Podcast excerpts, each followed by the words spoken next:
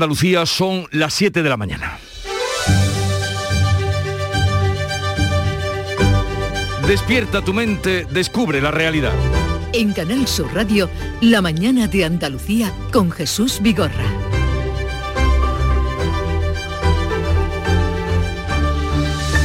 Llegó el día de Nochebuena con lluvias en Sevilla, Cádiz y Málaga. Un fuerte temporal ha causado inundaciones y múltiples incidencias en la provincia de Cádiz en la tarde de ayer. Uno de los municipios más afectados ha sido el puerto de Santa María, donde Emergencias 112 atendía durante la tarde más de 50 incidencias. Y en Sevilla ha caído una fuerte tromba entre la una y las 2 de esta madrugada, con más de 50 litros por metro cuadrado en tan solo una hora, lo que ha provocado la negación de numerosas calles y pasos subterráneos. La policía local ha tenido que cortar varios accesos para evitar que los vehículos quedaran atrapados dentro de la ciudad y también en el entorno hay algunas vías cortadas. Beatriz Galeano.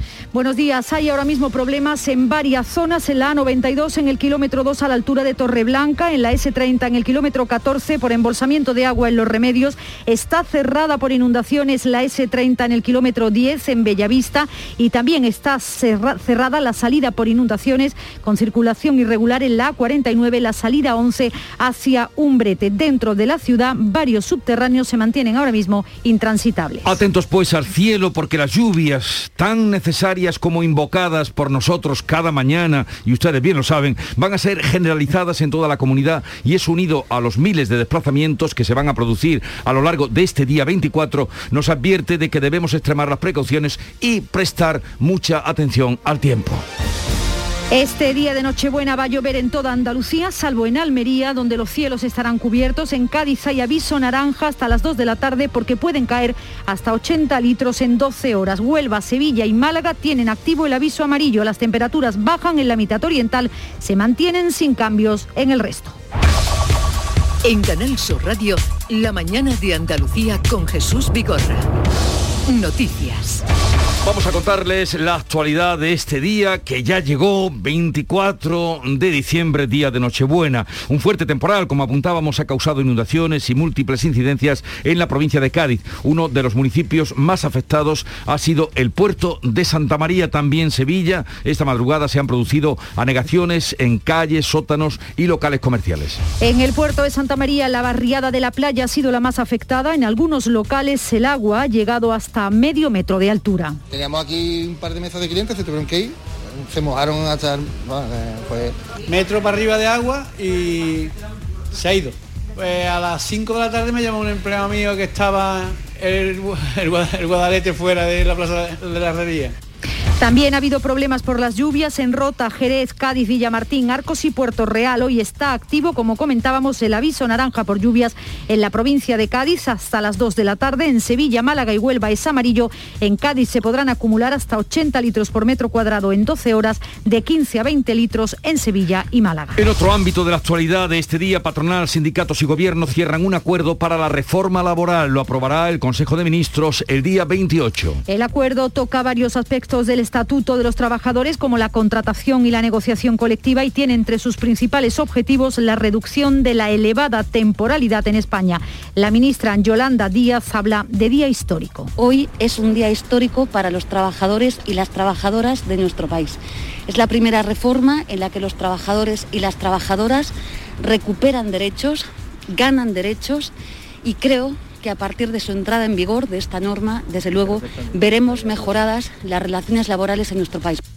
En el Mirador de Andalucía, aquí en Canal Sur Radio, Mariano Olla, vicesecretario de Acción Sindical de UGT y uno de los negociadores de la reforma laboral, valora las ventajas de este acuerdo. Sea un acuerdo donde hemos cedido todos, donde todos nos vamos con la insatisfacción de que este no era nuestro acuerdo, pero que al final lo firma COF, PYME, Comisiones de UGT y el Gobierno, yo creo que es un mensaje a Europa que nos mira y nos mira con lupa, es un mensaje a la ciudadanía, es un mensaje a las empresas, es un mensaje a los trabajadores y a las trabajadoras. También tendremos ocasión de contrastar esta visión con la patronal andaluza porque Javier González de Lara estará con nosotros, presidente de la Confederación de Empresarios de Andalucía, a partir de las 8 de la mañana. Las mascarillas son obligatorias desde hoy en exteriores, así lo aprobaba este jueves el Consejo de Ministros con algunas excepciones. No habrá que usarlas en las zonas rurales, el campo o la playa, siempre que se respete esa distancia de metro y medio. Tampoco habrá que utilizarlas en la práctica de deportes en el exterior. No se proveen de momento más restricciones, lo explica la ministra de Sanidad, Carolina Darias. Una medida de carácter temporal durante el tiempo imprescindible hasta que mejore la situación epidemiológica en la que nos encontramos.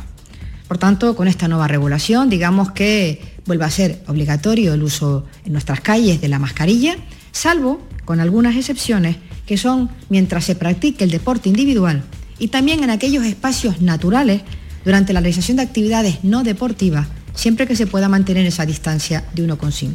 Además de las mascarillas, en Cataluña comienza el toque de queda, la limitación de reuniones sociales y el cierre del ocio nocturno. Murcia cierra también desde hoy toda actividad no esencial a la una de la madrugada. En Andalucía, además de la mascarilla, la única medida es el pasaporte COVID. Mientras los datos de contagio siguen creciendo en Andalucía y también en el resto de España. En Andalucía, sumado este jueves, se han sumado 7.200 nuevos casos, así que la tasa de incidencia ha subido 70 puntos, llega a los 573 casos.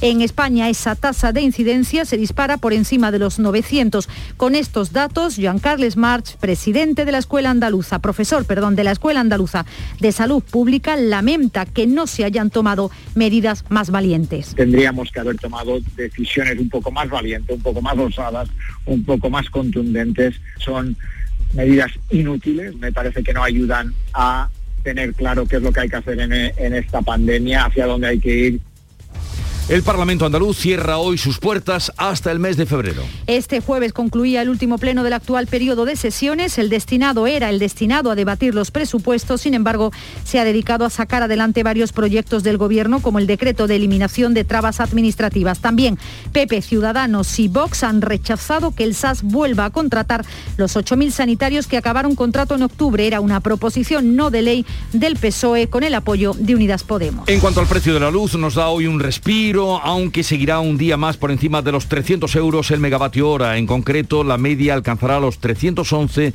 que es un 19% menos que ayer. La franja horaria más cara este viernes será de 10 a 11 de la mañana, cuando el megavatio hora costará 373 euros. Un juez de la Audiencia Nacional ha enviado a prisión a un hombre de nacionalidad pakistaní detenido por la Guardia Civil en Sevilla. Está acusado de difundir publicaciones de ideología yihadista en una red social con alusiones a atentados terroristas y a sus autores. También en Sevilla, varias jugadoras de un club de balonmano playa han denunciado a su entrenador por abuso sexual y acoso durante los entrenamientos y partidos. ¿Y en el deporte? El Málaga comunica seis positivos en su plantilla que van a permanecer en aislamiento durante las vacaciones de Navidad y el sevillista Cundé ha sido sancionado con un partido tras su expulsión. En el Sevilla-Barcelona, el jugador de la Real Sociedad, Carlos Fernández, podría regresar a Granada en el mercado invernal. Así viene el día informativamente, pero antes vamos a conocer cómo lo refleja y cómo lo cuenta la prensa que ya ha revisado Nuria Durán. Buenos días, Nuria. Buenos días, Jesús. En las cabeceras provinciales, hoy leemos en el sur de Málaga, la Navidad llega con escalada de contagios en Málaga y hospitalizaciones bajo control. Es el principal titular. En política, un apunte también en primera, Bendodo descarta a García Urbano para la lista del PP en la capital. Dice, debe seguir en Estepona. En Córdoba, suspendida la fiesta de la Nochevieja en las tendillas, en este rotativo, el Córdoba, y un asunto que sorprende porque solo lo lleva el Córdoba. Juan Carlos I asume que no podrá volver a instalarse en España. El rey emérito da por hecho que ya solo podrá venir de visita. La voz de Almería, en primera, la Legión se suma al equipo de rastreadores del COVID-19. En Diario de Cádiz, esa tromba de agua en el puerto, las intensas lluvias inundan varias de las principales zonas de la ciudad, incluida la ribera del Marisco. Y encontramos otro asunto destacado en la portada del Diario de Cádiz. La capital acelera su proceso de despoblación tras perder otros 1.200 habitantes en 2020. Diario de Sevilla, una eh, foto de mucho paraguas, colas bajo la lluvia para vacunarse. Y también en lo político, Espadas deja sin gastar 20 millones del presupuesto. Hablamos de Juan Espadas, el alcalde de Sevilla, ya no alcalde de Sevilla. Rotativos nacionales en papel, los tres el país, el mundo y ABC apuestan por esa eh, reforma laboral, nueva reforma laboral, aunque con lecturas bien diferentes. En el país, primera gran reforma laboral con pacto social en 40 años. En el mundo, Díaz no deroga la reforma laboral para salvar un pacto de mínimos y en ABC, Yolanda Díaz logra el aval de empresarios y sindicatos para retocar la reforma laboral. Los tres rotativos presentan en primera, Jesús, fotos eh, especialmente mm, artísticas en algunos de los casos. ABC, por ejemplo, el pánico al contagio deja las farmacias sin test de antígenos hasta el 3 de enero y es una larga cola ante una farmacia. En el mundo se acuerdan de La Palma, Nochebuena sin casa y en caravana. Y por último, quizás la más artística y la de mayor contenido, en el país, Nochebuena a solas con Omicron. Aparece una mujer en una habitación completamente vacía delante de una mesa puesta para esta próxima Nochebuena. Primera entrega de lo que cuenta hoy la prensa y Charo Padilla que amaneció con ustedes en Canal Sur Radio a las 5 de la mañana en el Club de los Primeros. Buenos días, Charo. Hola, ¿qué tal? Buenos días.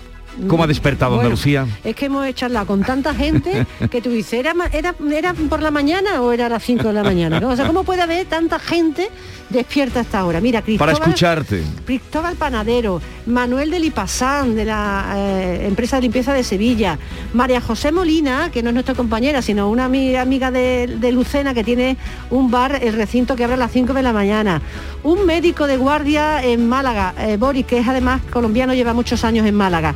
Hemos hablado eh, y hemos dado una vueltecita por pescadería de Belman en Málaga, también por la carnicería de Águeda Almansa, para ver cómo está la cosa. Verá, Águeda repartió ayer, fíjate qué cosa más curiosa, como ahora las familias se han dividido, los donde, estaban 15, han dicho de 15 nada, 5 y 5 5, donde habían pedido para 15 personas, Águeda ha tenido que dividir la comida en tres partes. O sea, como si hubieran pedido en vez de 10 de 300. Ayer terminó de, llevando comida a las 12 de la noche. O sea, una cosa increíble. Hemos estado en Castiblanco con otros eh, eh, médicos. Hemos estado también cortando jamón, porque hemos estado dando una vuelta por todos los gremios para ver cómo están. O sea, mm, verás, tú dormirás, el otro dormirá, pero media España está despierta a esta hora, te lo digo yo que lo vivo.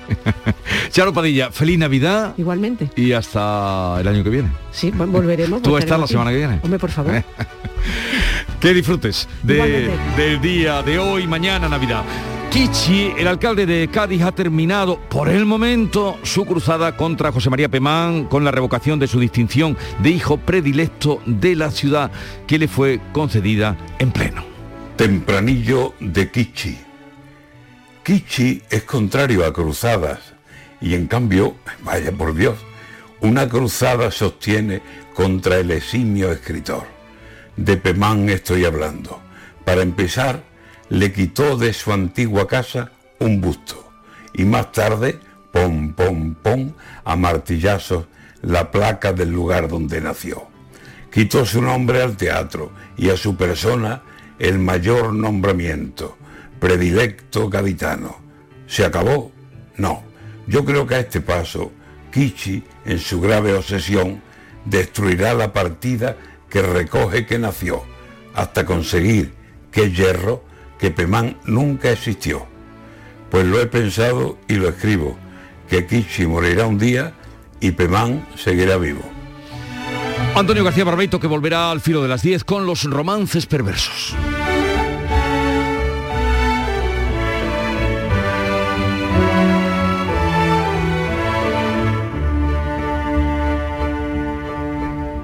Siete, 14 minutos de la mañana.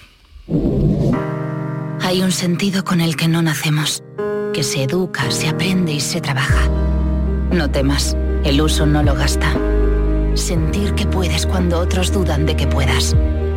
Dejar de oír las dudas que hay ahí fuera y así escuchar lo que susurra tu alma. Y en la oscuridad ver solo luz, ver solo calma.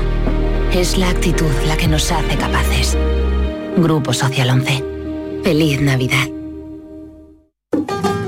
Los romeros de Alanís. Jamones y paletas ibéricas de bellota. Los mejores embutidos de la Sierra Morena de Sevilla, de Alanís. Venta online. Entra ahora en shop.losromerosdealanís.com y en 48 horas tendrás tu pedido en casa. La mañana de Andalucía con Jesús Bigorra. Noticias. El temporal, la lluvia, un fuerte temporal ha causado inundaciones en múltiples incidencias en la provincia de Cádiz. Uno de los municipios más afectados ha sido el puerto de Santa María. Y en esta madrugada en Sevilla ha caído una fuerte tromba entre la una a las dos con más de 500 litros por metro cuadrado en tan solo una hora. En Sevilla, como decías, las lluvias de esta madrugada han provocado la negación de numerosas calles y pasos subterráneos. Hay también algunos locales comerciales y garajes inundados. Se han producido más de 200 incidencias no hay personas afectadas, aunque sí daños materiales en algunos puntos. Desde Emergencia Sevilla se pide precaución, sobre todo en los pasos subterráneos por la acumulación de agua. Esas fuertes precipitaciones ocasionaban anegaciones en la tarde de ayer en, como decías, en el puerto de Santa María, en la barriada de la playa, ha sido la más afectada. Germán Beardo es el alcalde del puerto. En algunas zonas, sobre todo, mira, calle, calle Misericordia, eh, algunos bares afectados, eh, la ribera del río también, eh, bueno, ha habido prácticamente un río, ¿no? La zona de Miguel del Pino, barriada de la playa, y la zona más pegada a, los, terrenos de la puntilla, bueno, pues sí, sí, no, sí se han visto afectado un poco más típicos garajes o entradas a las casas, a los portales. En algunos locales el agua superó el medio metro de altura. cada vez que, cada vez que cae una tromba de agua que se mantiene en el tiempo. O sea, si, si cae un golpe de agua breve no pasa nada, pero como caiga más de 10 minutos se inunda. Y esta vez pues creo que ha durado 30, 40, 50 minutos, no sé, porque es interminable, ¿no? Entonces pues está, está llenado. Nosotros hemos, tenido que cerrar y eh, acabamos de terminar ahora mismo, de limpiar. Hemos estado, y ahora espera ver los daños en, la maquinaria y todo el tema este. También ha habido problemas por las lluvias en Rota, Jerez, Villamartín, Arcos y Puerto Real informó Beatriz Galeano y como les decía al dar paso a esta información, una tremenda tromba ha habido esta madrugada en Sevilla, pero de 50 litros por metro cuadrado es lo que tenemos. Me dice Víctor que le he puesto un cero más. Pues queda corregido, solo faltaría. Eh, patronal, sindicatos y gobierno cierran un acuerdo para la reforma laboral. El Consejo de Ministros del próximo día 28 lo va a aprobar con el Ejecutivo. Cumplirá así con uno de los compromisos fijados con Bruselas antes de que finalizara el año. Nuria Durán. El acuerdo no deroga la reforma del Partido Popular como había defendido la ministra de Trabajo, pero sí toca varios aspectos del Estatuto de los Trabajadores, entre otros la contratación y la negociación colectiva. Tiene entre sus principales objetivos la reducción de la elevada temporalidad en España. Solo contempla un contrato temporal de 90 días por circunstancias de la producción y otro de interinidad para sustituciones. Devuelve la prioridad a los convenios sectoriales, que serán también la referencia para las subcontratas, y recoge un nuevo modelo de ERTES vinculados a la formación de los empleados. Para la ministra Yolanda Díaz, histórico. Hoy es un día histórico para los trabajadores y las trabajadoras de nuestro país. Es la primera reforma en la que los trabajadores y las trabajadoras recuperan derechos, ganan derechos y creo que a partir de su entrada en vigor de esta norma, desde luego, veremos mejoradas las relaciones laborales en nuestro país. En el Mirador de Andalucía de Canal Sur Radio, Mariano Olla, vicesecretario de Acción Sindical de UGT y uno de los negociadores de la reforma laboral, ha señalado que el acuerdo acaba con los principales problemas del mercado laboral, que son la temporalidad y la precariedad. un acuerdo donde hemos cedido todos, donde todos nos vamos con la insatisfacción de que este no era nuestro acuerdo, pero que al final lo firma COF, PYME, Comisiones de UGT y el Gobierno, yo creo que es un mensaje a Europa, que nos mira y nos mira con lupa, es un mensaje a la ciudadanía, es un mensaje a las empresas, es un mensaje a los trabajadores y a las trabajadoras desde hoy las mascarillas son obligatorias en exteriores. Así lo aprobaba este jueves el Consejo de Ministros con algunas excepciones. No habrá que usarlas en las zonas rurales, el campo o la playa, siempre que se respete esa distancia de metro y medio y la práctica de deportes también se podrá hacer sin mascarilla en el exterior. Desde junio se permitía pasear sin la mascarilla siempre que hubiera separación interpersonal, pero los datos de contagio han llevado a esta marcha atrás que el Gobierno asegura que es provisional. No se prevén de momento más restricciones, lo explicaba la ministra de Sanidad, Carolina Darias. Una medida de carácter temporal durante el tiempo imprescindible hasta que mejore la situación epidemiológica en la que nos encontramos. Por tanto, con esta nueva regulación, digamos que vuelve a ser obligatorio el uso en nuestras calles de la mascarilla, salvo con algunas excepciones que son mientras se practique el deporte individual y también en aquellos espacios naturales durante la realización de actividades no deportivas, siempre que se pueda mantener esa distancia de 1,5. La Junta de Andalucía considera insuficiente el resultado de la, la, conferencia de presidentes autonómicos y critica que el Gobierno no haya liderado una respuesta coordinada a través de una ley de pandemias. Andalucía, según el consejero de la presidencia, Elías Bendodo, solo endurecerá las restricciones si se alcanzan los mil hospitalizados por COVID. Sigue siendo ese el mensaje. Entre tanto, precaución a los ciudadanos. Responsabilidad individual, pequeños gestos personales de, autoprotección para evitar tengamos que tomar decisiones de mayor calado. La mascarilla, evitar espacios cerrados, evitar aglomeraciones, en definitiva, medidas de sentido común para evidentemente no tener que tomar decisiones más complicadas en el futuro. En el resto de comunidades, Cataluña ha comenzado ya a aplicar el toque de queda en las poblaciones más afectadas tras recibir el aval de la justicia. Ha cerrado el ocio nocturno y todos los locales a la una de la madrugada. Murcia cierra también desde hoy toda actividad no esencial durante la madrugada. Castilla-La Mancha, Madrid, Castilla-León y Extremadura son las únicas que no tienen ninguna restricción. Y mientras tanto, los datos de contagios siguen creciendo tanto en Andalucía como en el resto de España. Andalucía ha sumado este jueves 7.200 nuevos casos de coronavirus en 24 horas y 14 fallecidos, el doble que la jornada anterior. La tasa de incidencia sube 71 puntos y alcanza los 573 casos. Todas las provincias andaluzas están en riesgo muy alto, excepto Almería y Granada, que se encuentran en riesgo alto. En España la tasa de incidencia se dispara por encima de los 900 casos. Con estos datos, Jean Carles March, profesor de la Escuela Andaluza de Salud Pública, lamenta que no se hayan tomado medidas más valientes para frenar esta sexta ola. Son medidas inútiles, me parece que no ayudan a tener claro qué es lo que hay que hacer en, en, esta pandemia, hacia dónde hay que ir y en un momento además que lo que esperamos, lo que necesitamos es más profesionales en la atención primaria y más profesionales en salud pública. ¿Qué hubiera esperado? Que los 8.000 profesionales andaluces que se han ido a la calle volvieran a Andalucía. Y con este panorama, la Junta hace un llamamiento para que no acudamos a los centros de salud para hacernos test de antígenos preventivos. Una petición que hacía la viceconsejera de Salud, Catalina García, dice que esto hace aumentar la presión asistencial para los centros de salud y dificulta la atención a quien realmente lo necesita. Nos solicita que solo vayamos si tenemos síntomas. Y lo que le pedimos a la población es esa responsabilidad, esa prudencia, para que verdaderamente los centros de salud puedan atender a la población que tiene una necesidad clínica. Y el precio de la luz, como no, que hoy nos da un ligero respiro, aunque seguirá un día más por encima de los 300 euros el megavatio hora. En concreto, la media alcanzará los 311, que es un 19% menos que ayer. La franja horaria más cara este viernes será de 10 a 11 de la mañana, cuando llegue a costar 373 euros. El precio mínimo 258 se ha registrado entre las 4 y las 5. En diciembre se ha desbocado el encarecimiento de la luz con un precio mensual que supera ya los 260 euros euros, son 60 más que el pasado mes de octubre. Y en un momento vamos a la revista de prensa con Paco Rellero. La mañana de Andalucía.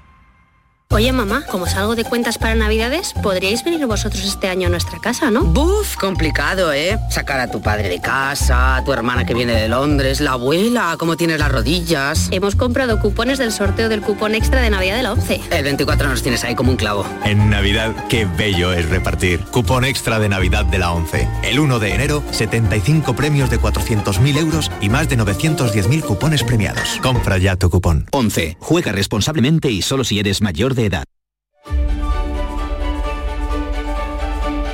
Paco Rellero, buenos días. Buenos días y feliz Navidad para todos. Jesús 723 es la hora del resumen de prensa. En el confidencial nos cuentan por qué la explosión de Omicron puede ser una buena noticia, esto puede resultar paradójico, y qué dice esta explosión sobre el futuro de la pandemia, la caída en los nuevos contagios por Omicron en Sudáfrica, resulta tranquilizadora para los expertos que incluso vaticinan que podría ser la última gran ola del COVID que se sufra, que suframos. Tomás para el español, el viñetista, dibuja a dos astronautas que están arreglando una nave espacial en algún punto de la galaxia y uno le dice al otro, oye, la mascarilla que estamos en el espacio, en el espacio exterior, hasta los astronautas en el espacio exterior con mascarillas. El español, guía de restricciones por comunidades autónomas. ¿Qué puedo hacer y qué no en Nochebuena y en Navidad? Porque cada comunidad, como bien se sabe, está tomando eh, diferente, una panoplia de medidas distintas. El mundo habla de los informes de sanidad que no justifican la imposición de la mascarilla en exteriores. No hay evidencia científica, concluye el mundo. Hay mucho sobre la mascarilla, también sobre la posibilidad de la multa de la no llevarla, de no utilizarla, lo apunta el debate. News Diario habla sobre las vacunas y Omicron que complican los test. ¿Por qué dan falso negativo hasta cuando tiene síntomas? Se preguntan en News Diario. El test de antígenos paso a paso clave para hacerlo minutos antes de las reuniones. La razón nos dice que Sánchez prioriza la economía en la sexta ola. El gobierno evita promover restricciones, cierres o cuarentenas a los contactos estrechos para no parar la actividad y comprometer la recuperación. La foto del país la recomendamos, es muy hermosa en su simplicidad, en su sencillez. Retrata a una mujer confinada en su domicilio con la mesa puesta para cuatro y este titular. Los planes para reencontrarse con familiares que viven lejos se han desbaratado este año por los positivos por COVID. Y las diferentes lecturas también del acuerdo de la reforma laboral que es tema principal hoy es tema principal, por ejemplo en La Razón, Garamendi se entrega a Yolanda Díaz y apoya la reforma laboral, editorial crítico en La Razón contra Garamendi, Garamendi, mm. que, Garamendi que es, según La Razón, cómplice del error en la reforma, Ahí destacan en ese diario los puntos más importantes de este acuerdo. Para el confidencial, cede la patronal, ceden los sindicatos y gana Calviño. El diario e Infolibre que saludan positivamente la reforma. En el español, Bruselas que obra el milagro. Gobierno y sindicatos se conforman con pactar una reforma laboral eh, blanda el decreto que se va a aprobar, eh, como vienes diciendo, este martes en Consejo de Ministros. Cumple con el equilibrio entre flexibilidad y seguridad que imponía la Comisión Europea. El país en su editorial pondera la reforma, la valora positivamente, titulando que el apoyo tripartito a la reforma laboral rompe la abusiva temporalidad y garantiza el acceso a los fondos europeos. Primera gran reforma laboral con pacto social en 40 años, afirma el país en su titular de primera. El mundo ah, opina que Díaz no deroga la reforma laboral para salvar un pacto de mínimos. ABC también valora positivamente la reforma en un editorial que titula Una contrarreforma aceptable. El acuerdo mantiene la flexibilidad para las empresas, fija el contrato temporal en seis meses y el convenio de empresa prevalece sobre el sectorial, salvo, hay que decir, en los salarios. También en ese diario destacamos una encuesta, la encuesta del área de estudios estadísticos de Cotesa, que señala que 8 de cada 10 catalanes, 8 de cada 10 catalanes quieren más castellano en la escuela pero después de lo de Cané será difícil que se posicionen como los padres de ese chico. Oye, eh, la televisión tiene hoy también presencia en, este día de Nochebuena, en la prensa brevemente y nos vamos con la despedida nos musical. Vamos, nos vamos con la tonada, porque es que tenemos ya un espíritu navideño que nos sale por los poros, Jesús. Si es Navidad, puedo hablarte de que el Independiente... Eh, está con la alargada sombra del regreso del rey emérito que empaña el discurso de Felipe VI, de las series y películas que se pueden ver hoy. La razón recomienda, fíjate, Snoopy en el espacio y Espartaco. ¿Qué tendrá que ver Snoopy en el espacio y Espartaco? Sobre todo Espartaco. Espartaco era más de Semana Santa. Claro, digo, pero claro, Peplum, los romanos, en fin, esto de Sí. las sandalias, pero Espartaco en Navidad. Bueno, en fin, cada uno que diga lo que quiera. Vamos a escuchar. O que vea lo que quiera en este sentido. Eh, claro, cada uno que tiene un gusto para cada cosa. Pero escuchemos esta tonada que nos pone cuerpo navideño el 25 del 12, es decir, la Navidad, el 25 de diciembre de Bill Compton. Then all the stars we trust will sprinkle twinkle dust over every flake of white. What a wonderful holiday with bells on every sleigh and voices full of happy cheer, bringing all the good luck and health you'd ever wish yourself on the 25th of the 12th. Santa will share his wealth on the 25th of the 12th this year.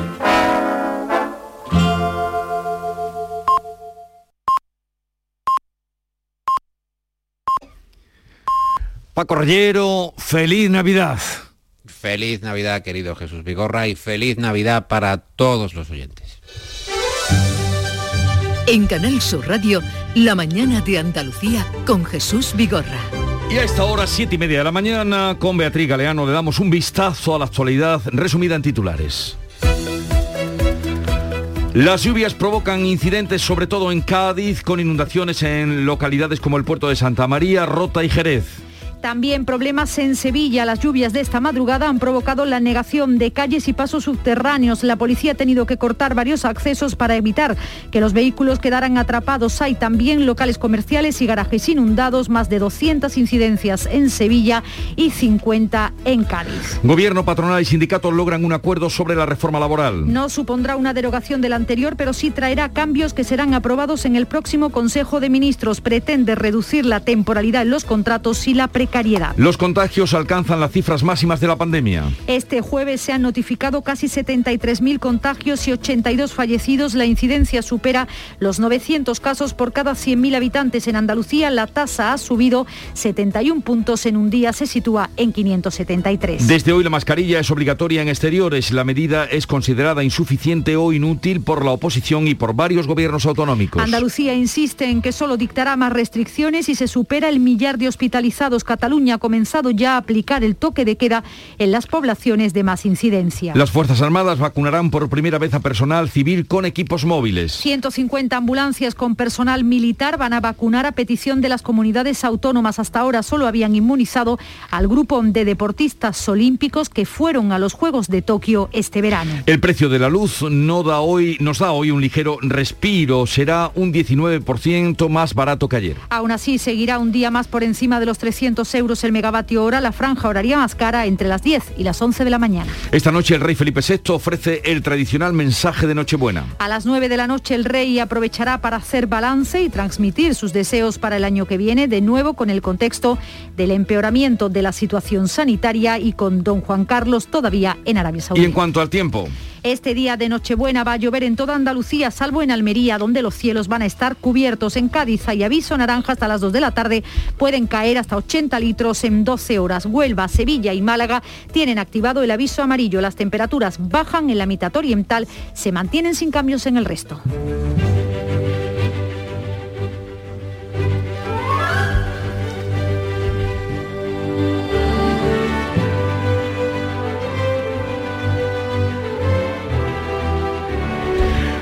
El santoral que hoy nos remite a San Gregorio de Espoleto fue un presbítero que murió mártir en la persecución de Diocleciano a comienzos del siglo IV.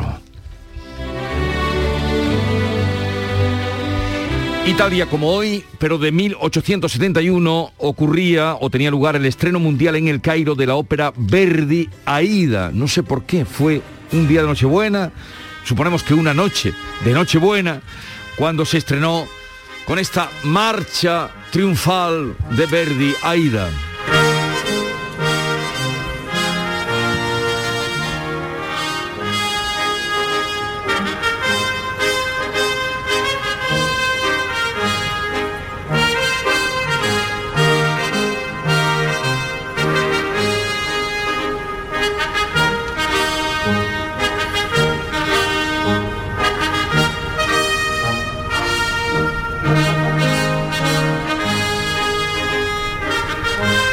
1906, tal día como hoy, el profesor canadiense Reginald Aubrey Fassenden realiza la primera emisión radiofónica en la que se escucha su voz y música.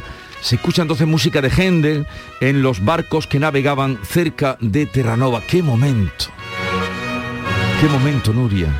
¿Eh? Cuando se escucha por primera vez la voz y el sonido en la radio y pones música de Händel. Maravilla, ¿no? Como todas las primeras veces. no, hay, no hay nada como la primera vez, Nada. Nuria. No hay nada como la primera vez. Y la cita de hoy que dice así.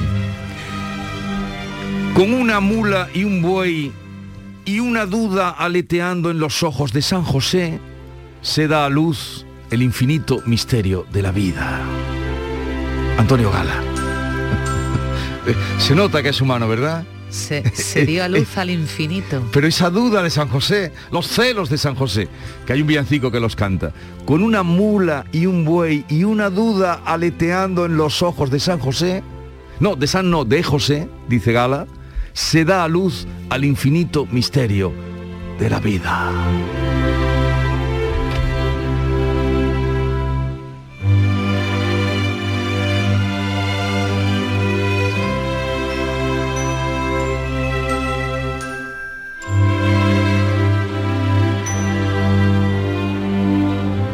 En Canal Sur Radio, La mañana de Andalucía con Jesús Vigorra. A Pablo le ha dado por el ciclismo y quiere una bicicleta de montaña. Y si compro dos bicis más, le doy una sorpresa y salimos toda la familia. Habrá que comprar casco, guantes. Voy a hacerme una lista. Se nota que Luis tiene una tarjeta de Cajamar que le da flexibilidad para pagar sus compras, aplazándolas como a él le interese, desde el móvil o desde cualquier sitio. Cajamar. Distintos desde siempre. Montepío, ¿en qué podemos ayudarle? Hola, necesito hacer una consulta legal. No se preocupe, lo tiene cubierto. Le atenderá uno de nuestros abogados. Compañía con más de un siglo de experiencia. Visite montepíoconductores.com. Montepío, lo tiene cubierto. Las claves económicas con Paco Bocero. Llegamos a viernes, es Nochebuena y también eh, un sentido especial, eh, musical, tiene hoy la historia de Paco Vocero. Paco, buenos días. Buenos días, Jesús, ¿qué tal? A ver, querías tú hoy eh, ambientar la sección, las claves con esta maravilla de Händel. Comenzar con esta maravilla, recordar que es Nochebuena con esta efectivamente joya del gran maestro del barroco que se estrenó el 12 de abril de 1742 en Dublín ante 700 personas en un concierto con fines caritativos. Meses después, en su estreno londinense, el rey Jorge II se puso en pie emocionado, aunque las malas lenguas que odiaban a Händel en la capital británica dijeron que lo tomó por un himno y no por un simple oratorio. Claro que en aquellos tiempos, un año antes, también se confundieron los ingleses con la derrota de la flota ante Blas de Lezo en Cartagena de India y la vendieron, perdón, como una gran victoria pero es otra historia. En fin, quería comenzar con esto para desear feliz Navidad a todo el mundo con esa maravilla que es el Mesías de Händel. Y vamos con la economía, porque te voy a proponer una mirada a finales de 2020 y a principios de este año que se va. Bueno, pues a ver de qué se trata esa, esa mirada, Paco. Pues mira, vamos a ver cómo han cambiado las previsiones económicas sobre 2021. Y vamos a echar ese vistazo como ejemplo de la extrema volatilidad que ha sufrido la economía más allá de su definición clásica relativa a las fluctuaciones pasadas de los precios. Comencemos por las previsiones del gobierno.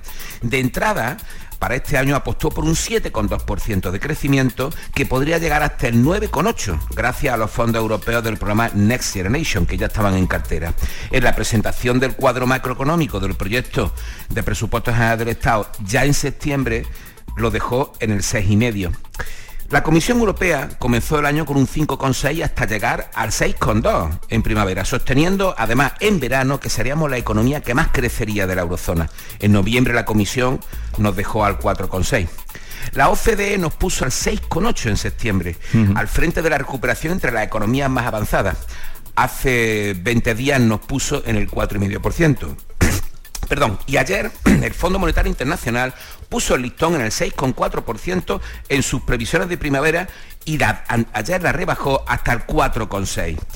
Y finalmente conocimos que ayer al término del tercer trimestre hemos crecido solo un 3,4%. Bueno, ¿cómo va a acabar todo esto? Era por echar un repaso de lo que se decía al principio de año, cómo ha evolucionado y cómo estamos. Pues es muy posible que se acabe en ese entorno del 4,5, 4,8% que calcula todo el mundo, pero no vamos a ser nosotros quienes hagamos previsiones. Oye Paco, pero sí, algo más, algo más te pedimos y también tus seguidores. ¿Qué razones explican estas diferencias tan grandes que tú has estado señalando, que acabas de marcar? Pues mira, sería largo de repasar, pero a grandes rasgos nos vamos a quedar con los cuatro principales obstáculos de este año. El disparo de la inflación y el daño que están provocando los precios energéticos, comenzando por la electricidad y el gas. La persistencia de los cuellos de botella en las cadenas de suministro, el retraso de los fondos europeos y sobre todo para un país como el nuestro y una comunidad como la nuestra, Andalucía, el impacto indesmayable de las sucesivas olas del COVID. Así que la pregunta es, ¿podemos fiarnos de las previsiones económicas? La respuesta es compleja y susceptible de mucho debate. La verdad es que si por regla general suelen ser más orientativas que estrictamente exactas, con estas incertidumbres que hemos comentado se complican muchísimo más. Y vamos con la música, ¿no? La clave Pues sí. musical de hoy. Exactamente, vámonos con la canción de los viernes que no la vamos a dejar. Es uno de los grandes trabajos del año. El gran Bruno Mars con Anden Sorpak haciendo soul funky del bueno, elegante, fresco y sobre todo para animar un poco la situación y para que esta noche y este fin de semana tengamos el ánimo lo más alto posible.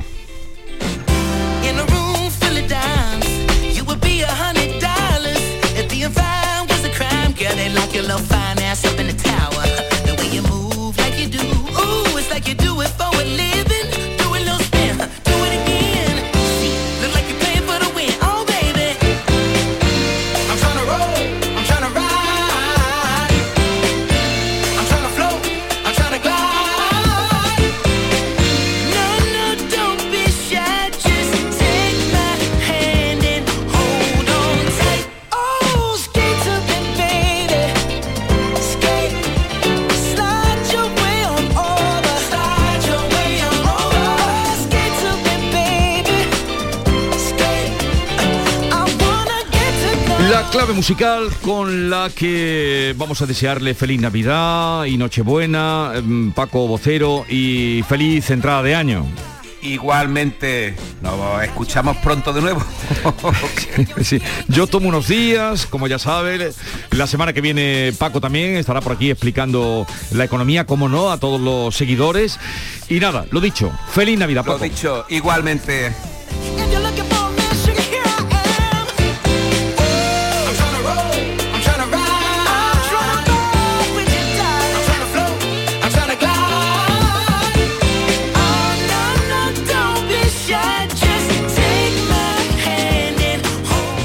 Oye, ¿qué pipas estás comiendo? ¡Qué buena pinta! ¿De verdad me lo preguntas? ¿No las reconoces? Pipas hay muchas en el mercado. Sí, pero Pipas Reyes son las auténticas, las de siempre, con sal y sin sal. Incluso las del León son de frutos secos Reyes. Que sí, que sí, me ha quedado claro. Frutos secos Reyes, tus pipas de siempre.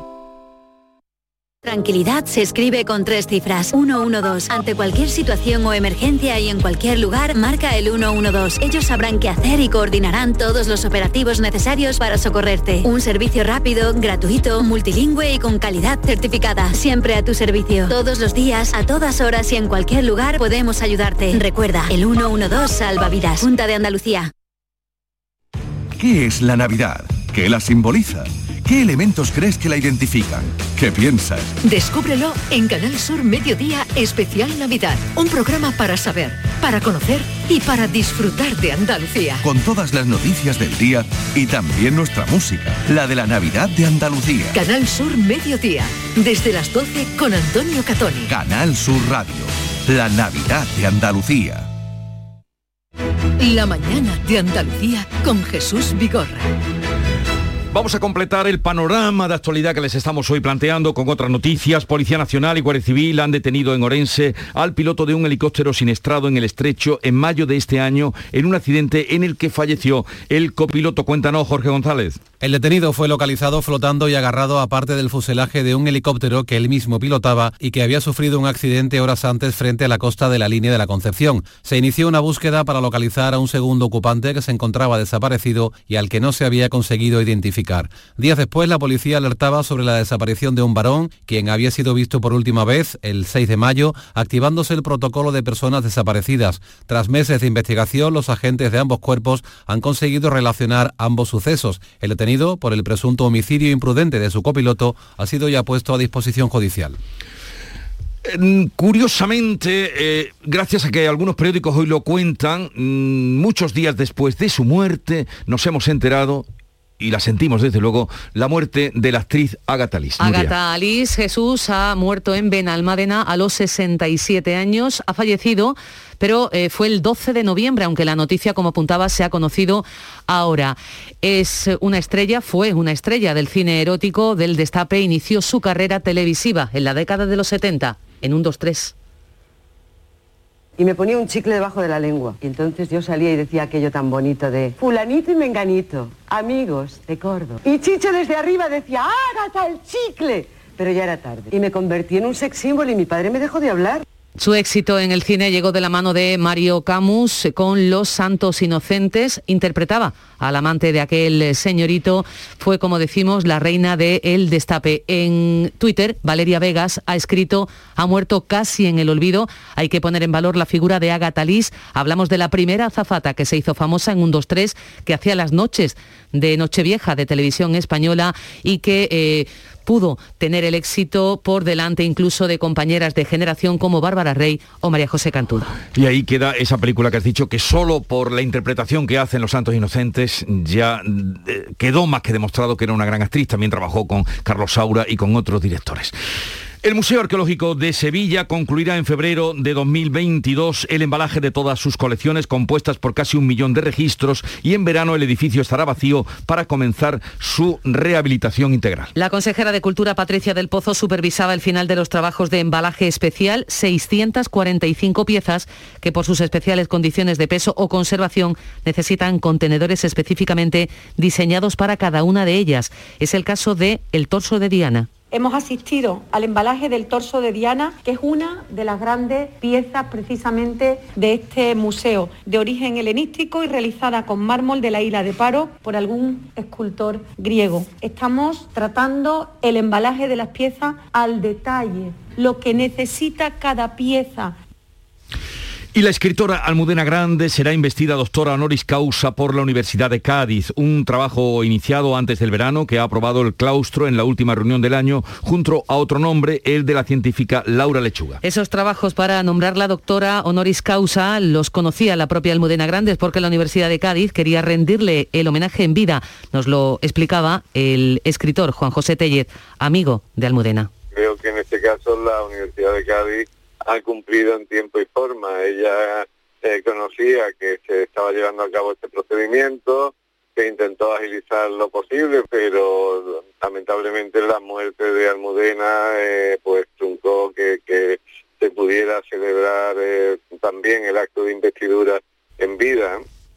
Solo por el libro Los aires difíciles de Almudena Grandes, que era también un gesto de amor con eh, sus veranos en el litoral gaditano, ya merece ese reconocimiento que ahora se le propone de la universidad. Hoy es día Nochebuena. Estamos en el principio de ese día y vamos a ver qué actividad hay en puntos calientes, podríamos decir, en la jornada de hoy. Por ejemplo, la estación o las estaciones de tren. En la de Santa Justa está nuestro compañero Javier Ronda, 7.48 minutos de la mañana. ¿Qué se respira allí a esta hora? Hola, buenos días. Pues con retraso en algunos trenes por la lluvia, también por la falta de maquinistas, sobre todo en los trenes cercanías. Estamos viendo en estos momentos que el tren Sevilla-Málaga va demorado, aunque Renfe ha puesto un plan especial de refuerzo para esta jornada. En Andalucía son más de 80 trenes los que van a tener más plazas, en total más de 20.000 las que se ofrece en un día donde hay muchos viajeros que intentan llegar de forma rápida a sus destinos. Por aquí hay una chica que está mirando el panel. Hola, buenos días. Hola, buenos días. ¿Dónde se dirige? Andújar, Jaén. ¿Y su tren cuál es? Pues aún no lo sé, estoy esperando que, que salga la salida, pero se ve que hay un- una avería o algo en, ¿Cuál una es el suyo? ¿A qué hora tiene que haber salido? A las 8 menos 20. Ya de momento va, Va tarde, va tarde. Va sí. tarde. Sí, sí. y va corriendo a casa para Navidad. Pues sí, voy a pasar los días con la familia. Pruebas PCR, todas esas cosas. Sí, todo controlado. todo ¿no? bien, todo bien. Muchas gracias, buen Muchas viaje. A ver si puede salir. Gracias. Bueno, esta viajera que va para Andújar, vamos a ver esta señora, a ver dónde se dirige. Hola, buenos días. ¿Dónde va usted? Voy a Madrid. ¿Y su tren cómo va? ¿Sale en hora o no? Sí, sí, sí, ya. Entre 15 minutos. A ver, a las 8 y 15 sale. Es decir, que el suyo no va con retraso, ¿no? Va a intentar llegar a, a casa rápida, ¿no? A Madrid. Sí, sí, claro. Pues muchas gracias. Bueno, hay mucha actividad aquí, no es un día normal, es el día de Nochebuena, los viajeros intentan llegar a sus puntos de destino en una jornada donde, bueno, es especial, eh, hay reuniones familiares con el coronavirus otra vez de, de fondo. Aquí vemos otra, otros viajeros que están mirando la, el- la pantalla. ¿Dónde va usted, señora? Ciudad Puerto Llano. A Ciudad Real. ¿Y cómo va su tren? ¿Sale en hora? ¿Va con retraso? No lo sé, todavía no sé cuándo. A las ocho y cuarto sale. Así que de momento Sí. vamos bien, ¿no? Vamos bien. Eh, Javier. Bien, pues muchas gracias. Actividad, algún retraso por la lluvia que ha caído en Sevilla. Volveremos luego contigo, Javier Ronda, desde la estación de Santa Justa de Sevilla. Y vámonos a otro punto significativo como puede ser un gran mercado, Merca Sevilla. Y saludamos a Camilo Díaz, que es el director comercial de Martimar, empresa líder en distribución de frutas y verduras en el sur de España. Camilo Díaz, buenos días. Buenos días, Jesús. ¿Cómo está esta hora el mercado de mayoristas de Sevilla? Bueno, pues el mercado ya empieza a tranquilizarse después de, la hora punta que siempre es de madrugada para que todos tengamos la fruta y la verdura a tiempo y en hora en nuestra frutería de confianza y quedan los últimos rezagados cargando las últimas furgonetas con, con, el- con- con- la fruta y la verdura del día. Hoy es un día mm, ya que flojea la actividad de días anteriores, quizá.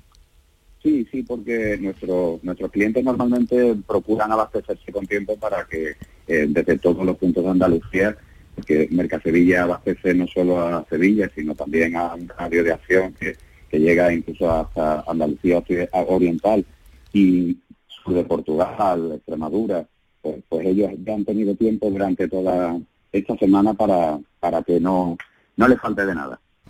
Y dice usted que ya han salido los que van a eh, los, los que van a distribuir en el mercado minorista. Han salido ya de Merca Sevilla. Sí, la gran parte, sí, la gran parte ya están descargando. Yo incluso me, me he cruzado con algún frutero cercano, vecino, que ya estaba preparándose en la descarga y montando su frutería para, bueno, para abrir las puertas ahora, en cuanto la lluvia nos lo permite. Porque está lloviendo por esa zona. Sí, bueno, ahora no. Ahora, ahora parece que tenemos un claro y, y ha parado de llover, que la noche parece que ha sido bastante importante de agua. Eh, eh, sí, la noche ha sido bastante intensa, por lo que usted mm, mm, supongo ahí no ha afectado. Hay partes que están muy afectadas en Sevilla, como le venimos contando. Camilo Díaz, director comercial de Martimar, gracias por estar con nosotros. Un saludo, feliz Navidad.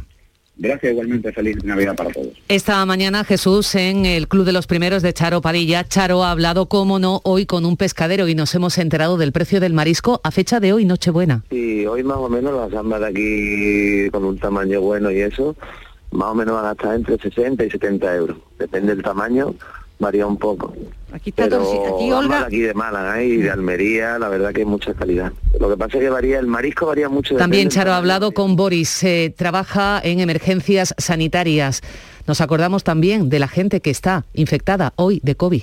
Precisamente esta noche hemos tenido varios casos eh, confirmados de pacientes que, pues aunque están retenidos en sus domicilios, están aislados, pues empiezan a tener algunas dificultades y pues obviamente necesitan la atención sanitaria en su domicilio. Y pues algunos de ellos han sido necesarios trasladarlos al hospital. Mm, no, la situación no está tan compleja como estuvo en la primera oleada, en las primeras oleadas, pero sí hemos visto un repunte muy grande que, que desde hacía mucho tiempo no veíamos.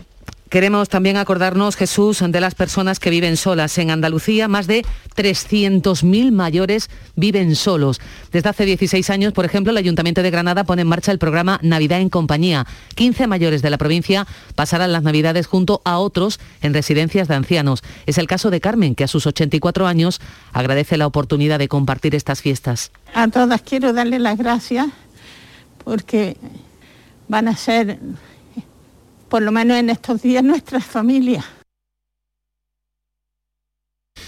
Pues vamos a contarles otra historia también, además de esa, esa, Navidad en soledad, más de 300 personas en Andalucía. Hablemos ahora de los árboles, árboles de Navidad naturales que podrían servir para repoblar zonas desarboladas de Andalucía. Es lo que proponen desde las asociaciones ecologistas para evitar el consumo de plásticos que dañan el medio ambiente. Los ecologistas lo tienen claro, no a los árboles de plástico, mejor naturales que puedan replantarse en zonas adecuadas cuando finalice la Navidad. Una iniciativa que ya se realiza, por ejemplo, en Sevilla, en los bosques de la salud y de la estabilidad. Eso sí, no abetos, sino especies autóctonas como el ciprés o la encina que lo hagan más sostenible. Y es que el consumo de plásticos supone un serio problema para el medio ambiente a largo plazo. Cataluña, Navarra y el País Vasco están a la cabeza de la industria de árboles naturales para el consumo navideño. Queremos además, eh, Jesús, escuchar a quienes nos escuchan a nosotros a esta hora desde la calle. En este caso, Charo hablaba también en su Club de los Primeros con eh, María José, que eh, regenta un bar en Lucena. Tenemos... ahora mismo está aquí el hoy, el, de, los, de la 11, ah. también y hay otro chico de, de limpieza, o sea, son y eh, hay otro señor que también trabaja en, el polígono, en fin, que poquito a poco van viniendo y, y yéndose, van las dos cosas a la vez, porque ahora mismo no es hora de entretenerse. Se toman su cafelito, su copita, o se llevan su tabaco, su paquete de tabaco, en fin, y ya se van para trabajar. ¿A, esta hora que se toman? ¿Un cafelito o también le entra al cuerpo la tostada? No, rara vez se toman tostadas hasta ahora. Mm. Hasta ahora se toma la tostada los, la juventud que han estado de marcha por la noche. Ya. A esta hora sí. Bueno, la juventud... El primer café de la mañana y la tostada para superar la fiesta de la noche. La juventud que ha estado de marcha por la noche. Vamos a hablar después de las 8 con Inmaculada Salcedo. Es la doctora portavoz, muchos la recordarán, la que da cuenta de las decisiones que toma el comité de expertos, es la informante en temas COVID de la Junta de Andalucía y ella nos dará eh, cuenta de las recomendaciones que se advierten para estos próximos días de Navidad y de fiesta. Con ella hablaremos también con nuestro compañero Manuel Mejías, el meteorólogo de Canal Sur Televisión, porque es muy importante eh, qué tiempo vamos a tener, sobre todo después de las últimas lluvias que han aterrizado ya en Andalucía.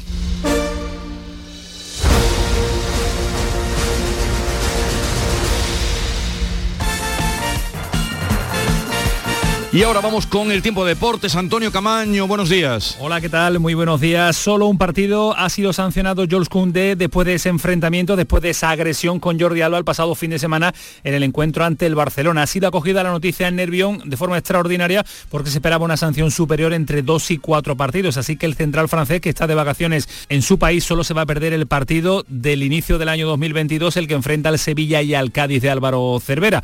Un conjunto del sevillista que trabaja en los fichajes y en el mercado de invierno. No hay nada confirmado, nada oficial, pero trabaja en silencio Julen Lopetegui junto con Monchi para reforzar a la plantilla con un jugador de máximo nivel. Se habla de Martial, jugador francés del Manchester United. No está teniendo continuidad en el conjunto inglés y parece que quiere forzar su salida. Estaría convencido de venir a Sevilla. Es el jugador que quiere Lopetegui para reforzar las bandas y sobre todo buscar el gol que ha perdido el equipo. Goles marcó el Granada para vencer al Atlético de Madrid en el partido que cerraba el año 2021 de un Granada que se coloca en una posición privilegiada en la zona media de la tabla clasificatoria, a siete puntos de la salvación, a siete puntos también de la clasificación europea. Dice su entrenador Robert Moreno, viviendo un buen momento en cuanto a los resultados que su equipo va a lograr salvarse. Yo creo que, lo vuelvo a decir, si somos capaces de estar todos unidos, este equipo va a poder cumplir el primer objetivo que tiene, que es la salvación eh, espero que sin apuros. Y os vuelvo a decir que van a venir otra vez momentos malos, en que perderemos, enlazaremos varios partidos perdiendo. Eso va,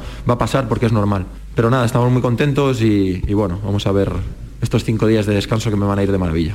También está de vacaciones el Cádiz, eh, pero no su dirección deportiva porque pretende moverse con rapidez para reforzar el equipo en tres posiciones. Se abre el mercado de invierno el próximo 3 de enero, así que quiere Álvaro Cervera tener ya los jugadores a disposición para escribirlo cuanto antes. Dos de momento están encima de la mesa, Carles Pérez y Abel Ruiz. Los dos tienen pasado en común con la cantera azulgrana, aunque ahora pertenecen y disputan sus partidos con otros equipos. Carles Pérez está en la Roma, no está teniendo muchos minutos con Mourinho, tiene 23 años años es un futbolista de ataque que se desenvuelve como extremo y en cualquiera de las dos bandas. Mientras tanto, el otro nombre propio es Abel Ruiz, delantero, goleador, está en la Liga Portuguesa, formado en las categorías inferiores del Barcelona, internacional sub-21 en multitud de ocasiones, también con la absoluta llamado por Luis Enrique y es un jugador con facilidad para ver la portería contraria. Una de las peticiones que ha hecho Álvaro Cervera para reforzar a su equipo en el mercado de invierno. Y muy pendiente está el Betis a lo que suceda en Vigo, porque es el próximo rival que tiene el próximo 2 de enero en el Benito Villamarín. Se enfrenta al Celta,